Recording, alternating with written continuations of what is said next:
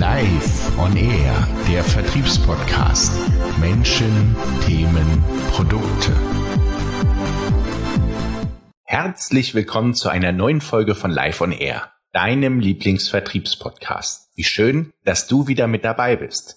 In dieser Folge geht es um den Vertrieb, das Mindset und die Kundenzentrierung in der Versicherungsbranche und dass sich aus meiner Sicht gerade in dieser Branche etwas tun muss. Und zwar nicht nur digital. Viele Versicherungskonzerne setzen nun schon seit geraumer Zeit auf die Digitalisierung und diverse Start-ups setzen die etablierten Player zunehmend unter Druck. Die Produkte sind innerhalb von Sekunden vergleichbar und am Ende setzt man sich hoffentlich durch seinen Service das Leistungsportfolio und durch die Mitarbeiter von Marktbegleitern ab. Doch wie sieht die Realität aus Kundensicht aus? Der Ruf der Versicherungsbranche und der dazugehörigen Berater ist bei vielen potenziellen Kunden nicht besonders gut. Und aus eigener Erfahrung kann ich diesen Eindruck der Kunden nur allzu gut verstehen. Insofern begrüße ich den verstärkten digitalen Wettbewerb in dieser Branche, da ich mir als Kunde dadurch auch eine Verbesserung des Kundenservice verspreche.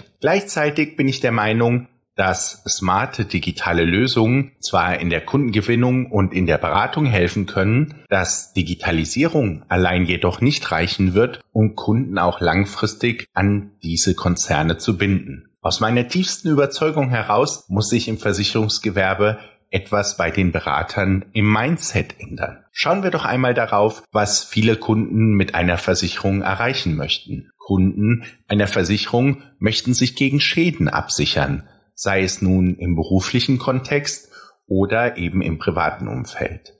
Viele Versicherer setzen dabei auf die persönliche Beratung durch ihre Vertriebsmitarbeiter, um den Kunden in seinen Bedürfnissen bestmöglich zu beraten. In den meisten Fällen findet diese Beratung immer noch auf dem analogen Wege statt. Aus meiner Sicht wäre es hier schon wünschenswert, wenn die Konzerne sich stärker an das Leben ihrer Kunden anpassen würden. Und damit meine ich nicht nur das Einführen von Chatbots auf der jeweiligen Unternehmenswebpage, sondern eben auch in der persönlichen Beratung One-to-One.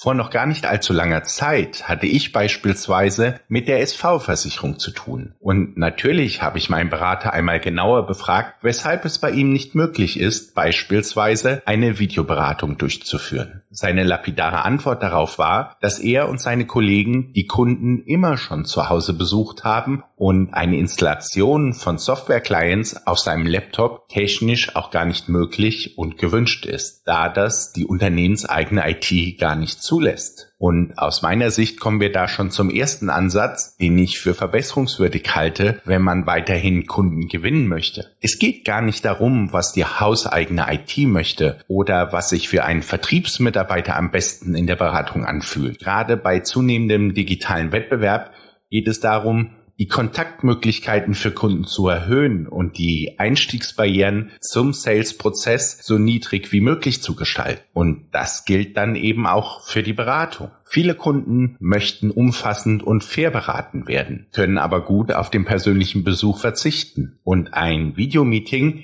lässt sich auch bei stark beschäftigten Zielkunden immer mal wieder einschieben in den Tagesablauf. Kommen wir nun zu dem Thema Schadensfall, Regulierung und Erreichbarkeit im Schadensfall. Hier habe ich ein sehr aktuelles Beispiel aus meinem eigenen Umfeld mit der Ergo-Versicherung. Diesmal nicht als Kunde, sondern als Geschädigter durch einen Kunden der Ergo. Mein Firmenwagen wurde von einem älteren Herrn vor der Abbiegung in meine Hauseinfahrt so geschnitten, dass die komplette Fahrerseite aufgerissen und mein Spiegel abgerissen wurde.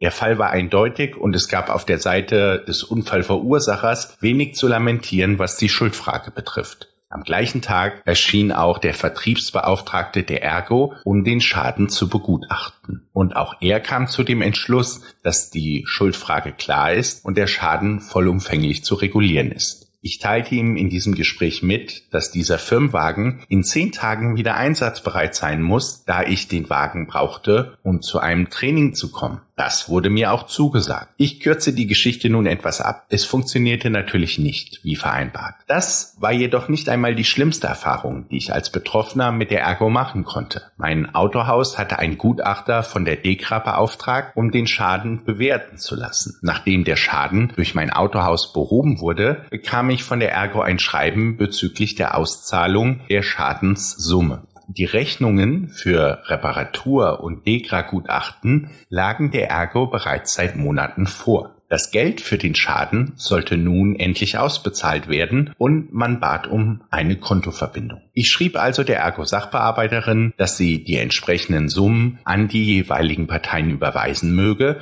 und am Ende den Rest auf mein Konto überweisen möge. Die Bankdaten vom Autohaus und Dekra lagen der Ergo schließlich vor. Die Bankdaten von Autohaus und Dekra lagen der Ergo schließlich vor und insofern sollte dieses Unterfangen eigentlich kein Problem darstellen. Simultan hatte ich auch mehrfach versucht, die Dame persönlich anzurufen, jedoch erreichte man dort nur einen Anrufbeantworter und ein Rückruf erfolgte nie. Auch auf meine E-Mails bekam ich keine Antwort. Nach einem weiteren Monat erhielt ich dann eine Mahnung von der DEKRA bezüglich des Gutachtens, da dieses Gutachten zwischenzeitlich immer noch nicht von der Ergo beglichen wurde. Nun war es also an der Zeit, wieder mit dem Vertriebsbeauftragten der Ergo in Kontakt zu treten, was in seinem Laden nicht stimmte. Diesen erreichte ich dann nach einer Rückrufbitte bei seiner Assistentin.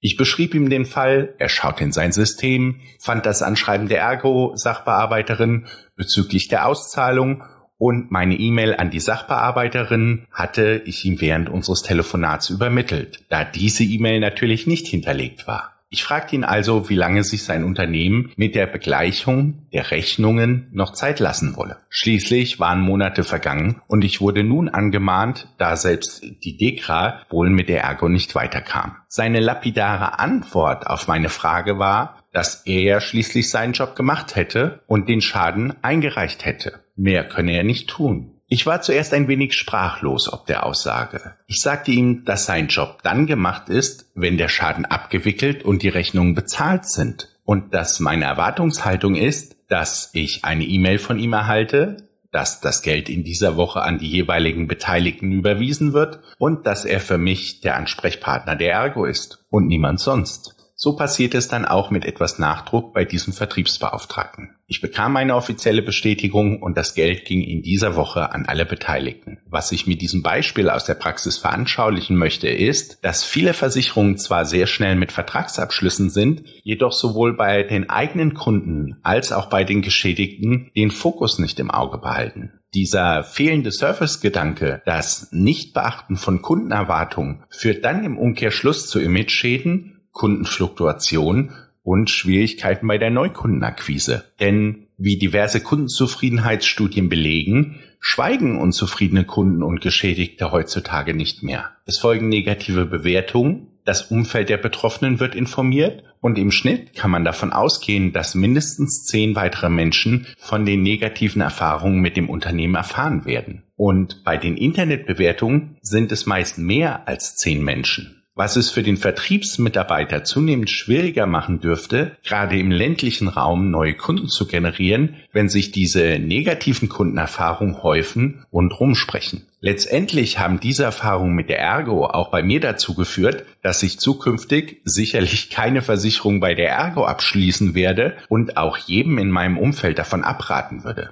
Die digitalen Tools mögen helfen in der Kundengewinnung. Jedoch was nützt das, wenn der Faktor Mensch in der Erreichbarkeit, in der Betreuung und im Kundenservice patzt? Es bleibt also reichlich Luft nach oben im Kundenservice vieler Versicherungskonzerne. Und jeder Geschädigte könnte in einem anderen Kontext plötzlich ein potenzieller Kunde sein. Und wer auf Trustpilot einmal nach der Ergo-Versicherung schaut, der stellt beispielsweise fest, dass von 596 Bewertern 85 Prozent die Erfahrung mit Ergo mit ungenügend bewertet haben. Ich denke, diese Zahl spricht für sich und zeigt, dass im Kundenservice gerade bei Ergo noch reichlich Luft nach oben ist. Das war es schon wieder mit der heutigen Folge von Live on Air. Dir wünsche ich ein erfolgreiches Jahresendgeschäft und ich hoffe, wir hören uns bald wieder in der neuen Folge. Und wenn du möchtest, dann beschreib mir doch einmal deine Erfahrungen mit Versicherungskonzernen und schreib es mir in die Kommentare. Bis bald!